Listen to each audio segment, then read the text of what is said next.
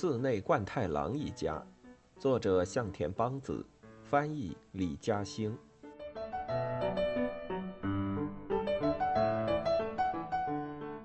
李子走到廊下的时候，被突如其来的怪声吓了一跳，听起来声音似乎是从厕所那边传来的。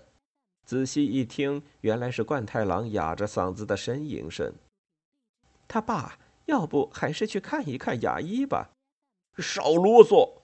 贯太郎仍是一贯的说一不二，并且话音未落，门便砰的一声打开，李子从里面跌跌撞撞的摔了出来。贯太郎走到办公室门口的时候，突然停住了脚步。上条来了，正在里面和静江说话。小手的蛀牙没事了吧？是静江温和的声音。啊，虽然天天说。但晚上还是不愿意刷牙呢，那可不行，得趁小时候让他养成好习惯。你陪他一起刷。哎，上条先生的牙怎么样？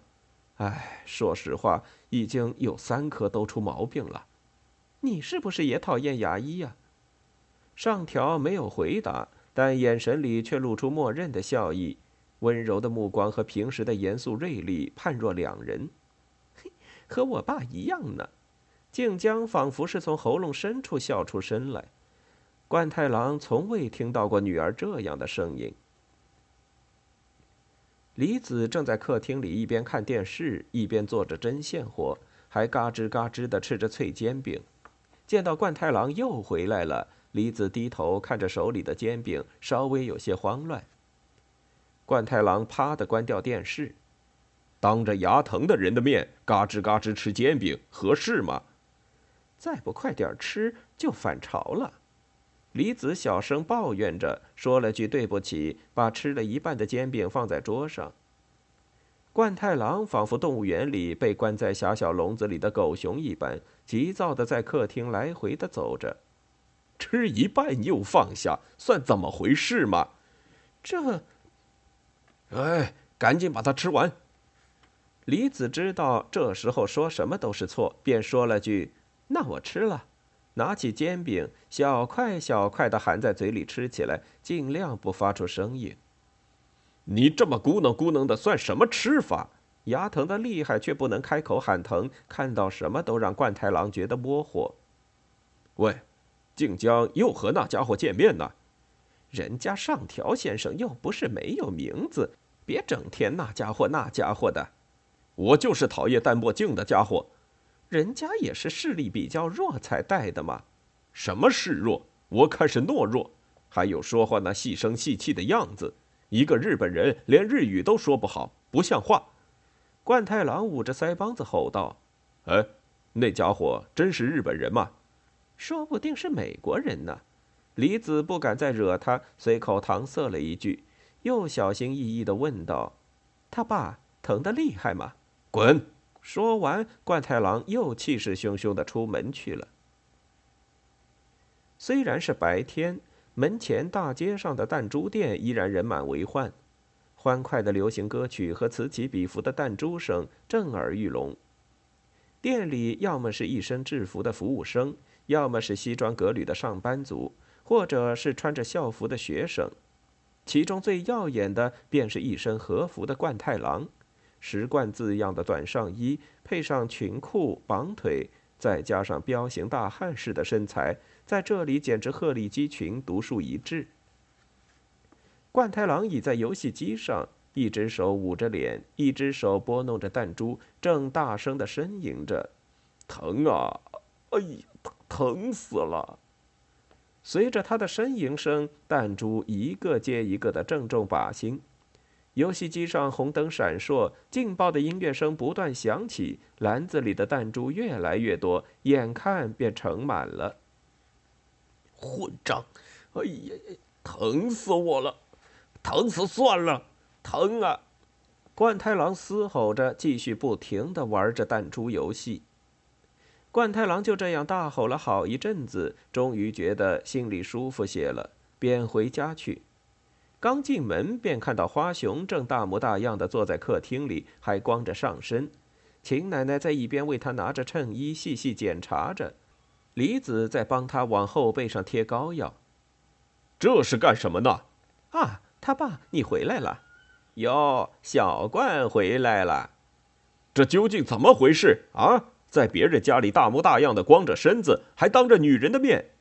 花熊被冠太郎的反应惊得目瞪口呆，赶紧解释，觉得后背上似乎是有虫子在爬，所以脱了衬衫让人帮忙看看。咱们认识又不是一天两天了，用得着这么气急败坏吗？难道说小怪你是看到我的胸毛妒火中烧了？冠太郎胸前光溜溜的一根毛都没有。让他一直引以为耻，这时更是怒不可遏。你这混蛋，赶紧给我滚回去！说完，冠太郎不理过来劝阻的李子，把衬衫冲花熊扔了过去。花熊接住衬衫，也是老大的无趣。你就算不赶我，我也该走了。小冠，有些话可是已经到了嘴边了哟。你说什么？当然是昨晚的事喽。虽然已经到了嘴边，呃，但我还是忍着什么都没说，就这么回去了。你可给我记住哈！李子猛然想起来了，对了，阿伟也说过同样的话，到底是怎么回事？冠太郎不答，只是有些慌张的催着花熊赶紧走。花熊临走前向秦奶奶说了句：“秦婶，明儿个我再过来看有趣的照片。”这话又引起了冠太郎的注意。逼问之下，才发觉秦奶奶居然机智地把早上的照片藏在了佛龛里，便又大呼小叫地找了出来。喂，把汽油桶拿来，我要把这些玩意儿一把火烧了。本来冠太郎便已经牙疼得坐立不安，不得不没事找事转移注意力，这时更是来了劲儿。哎，汽油呢？汽油呢？冠太郎一边忙着扶正三番五次从腮帮子上滑落的冰袋，一边忙不迭地把照片撕碎扔出去，时不时还不忘顶着呛人的白烟把火吹得更旺些。忙得正欢的时候，冷不防背后突然传来一个年轻女孩的声音：“说你在烧什么呢？”冠太郎转身一看，原来是周平的女朋友真由美。真由美看到冠太郎肿得高高的腮帮子，忍不住笑出声来。哼，我来帮你弄吧。说完，真由美便想上前帮忙，这让冠太郎着实慌了神。哎，不用不用，这不是年轻女孩子能看的东西。你去那边玩吧。啊，快去！他惊慌失措的大声说着，一不留神手伸到了火里。哎呀呀，疼疼疼疼！一下子把手就给烧伤了。李子给冠太郎包扎的时候，周平也回来了，还带了两个朋友。找到罪魁了，周平一脸得意，转身冲两个朋友扬扬头：“给我进来！”就是今天早上照片的事，是这两个家伙定的。觉得送到自己家里不成样子，就想着让我受受累，寄到这边来，真是让我受的一场好累。两个损友羞愧难当，只好站在廊下鞠躬道歉：“实在抱歉。”虽然是这两个家伙不像话，不过至少也给来杯茶吧。老爸，这下能证明我的清白了吧？哎，你怎么烧伤了？一直强压着怒火的冠太郎一下爆发了：“混账东西！”说着便一耳光打在周平的脸上。就会干些丢人现眼的事。照片的事，说实话，我不觉得有什么。我年轻的时候也是一样。但是把朋友拖进来给自己解围，这算什么？但这确实不是我干的呢，你自己知道自己清白，问心无愧，泰然处之。把朋友拖下水，证明不是自己干的，哪一个更像一个男人？更应该你自己想想。他爸喜欢收集色情照片的男人，比让自己朋友下不来台的男人不知道高到哪儿去了，你知道吗？说完，冠太郎更加用力地揍了周平，一把将他打到了门里边。哇，好厉害的大叔哎！好帅哦！周平的两个朋友瞪大了眼睛，一脸的崇拜。晚饭的饭桌上，父子两人已经冰释前嫌。冠太郎用汤勺喝着粥，一边高谈阔论起来：“唉，我从昨天晚上开始便一肚子气。无论男女老少，现在全国上下都色情成风。他爸，别光顾着说话，小心把脸扯疼了。”李子对冠太郎仍肿得高高的腮帮子十分挂怀。以前的日本人向来是规规矩矩的，在性这方面更是老老实实。性这个词，周平听了忍不住笑出声来。说起来总觉得有些下流。哪里下流了？呃，总觉得有点露骨。呃，用 sex 之类的就稍微好点儿。等等，用日语就觉得下流，用外国话说就不光明正大了。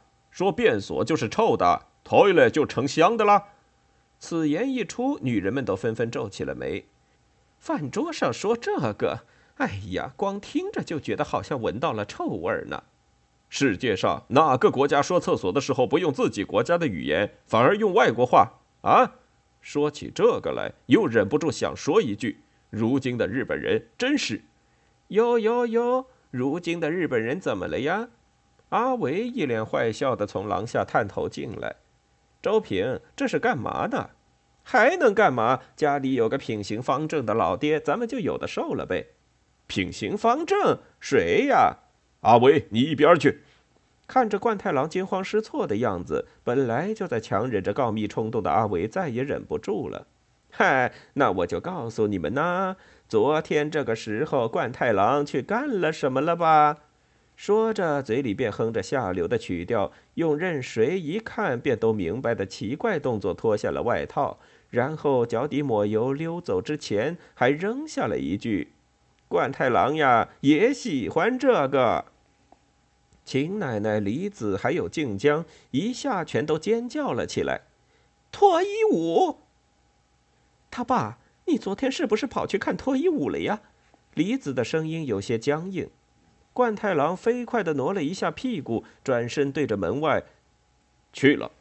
周平突然哈哈大笑起来：“当父母就是好啊，自己想干什么就干什么，对孩子就吹胡子瞪眼，想教训就教训，想打便打。我也真想早点当爹呢。”周平一边嘲笑着冠太郎，一边起身要走，却被李子叫住了：“周平，你坐下。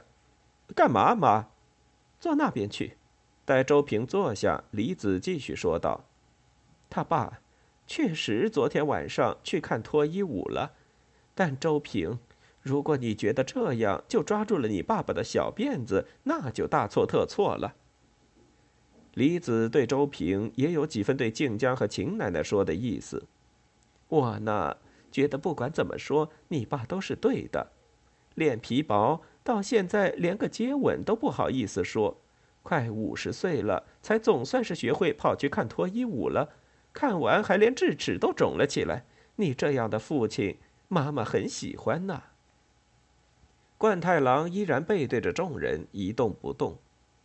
说起来，我们那时候不像现在，电视啊、杂志啦，通通都没有。而且你爸和我都晚熟的很，互相都是对方接触的第一个异性。冠太郎的背影似乎动了动，李子吞吞吐吐地说着，突然像是勾起了纯真少女时代的热情，继续说道：“所以刚结婚的时候啊，我们两人都是慌里慌张的。”静江听着，不知道为什么眼泪已经夺眶而出。秦奶奶则故意说着笑话，减轻他们的尴尬，就像康康和兰兰似的，对吧？笨蛋！瞎说什么呢？冠太郎脸上有些挂不住。李子望着丈夫恼怒的背影，这是她几十年来看熟的样子。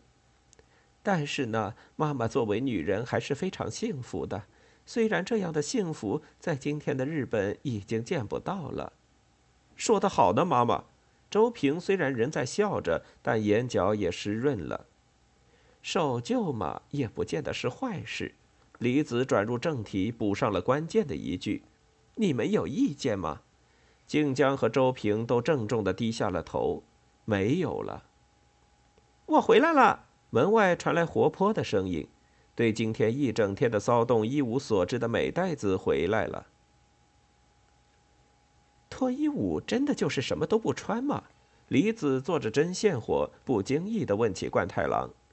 因为牙疼的厉害，冠太郎今晚不能小酌几杯，只能苦着脸喝着温茶水。